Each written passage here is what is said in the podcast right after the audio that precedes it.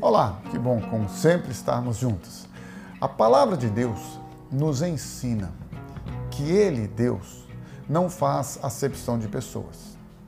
Também nos declara que Ele, Deus, na sua soberania, enviou o seu Filho ao mundo para que todo, qualquer que nele crer, não há de perecer, mas receberá vida eterna, crendo e confessando a Jesus como Salvador e como Senhor.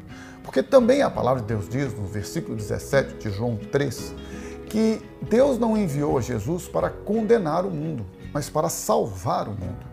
E você e eu, então, estamos incluídos nesta universalidade da salvação que Deus manifesta em Cristo Jesus, não fazendo acepção de pessoas.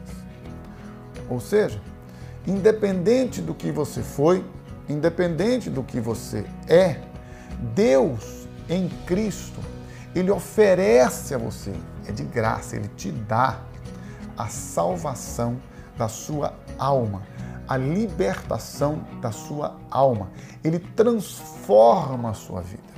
Ele arranca de dentro de você tudo que o pecado de forma maligna implantou e coloca em você agora um coração novo, um espírito novo.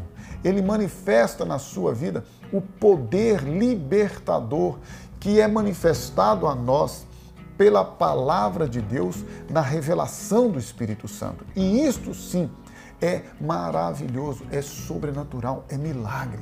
Por isso, quem nasce de novo não tem que tentar explicar, só tem como experimentar e a partir daí, sim, declarar em fé aquilo que está vivendo.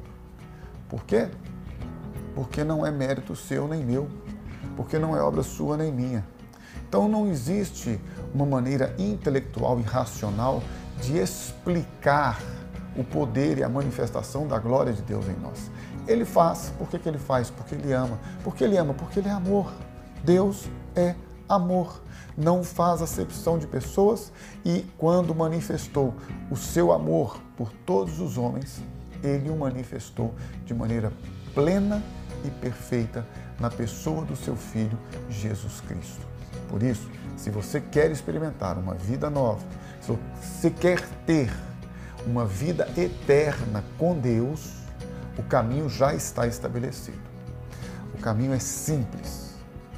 Creia no Senhor Jesus, como sendo Ele o único, não pode ter outro, o único Salvador e Senhor da sua vida.